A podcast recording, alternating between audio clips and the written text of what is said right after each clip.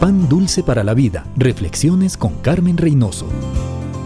Estrés es un mal moderno. Todos en algún momento estamos demasiado estresados y cansados para escuchar a los hijos. Y está bien, si el problema no es de todo el tiempo. Recuerde lo que la Biblia dice. Estas palabras que yo te mando hoy estarán sobre tu corazón, no en la mesa, no en el librero ni en la gaveta, en tu corazón.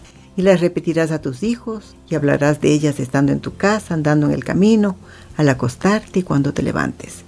Como padres debemos instruir y exhortar a los hijos en el Señor siempre, con palabras y acciones. Los hijos necesitan amor incondicional y autoridad.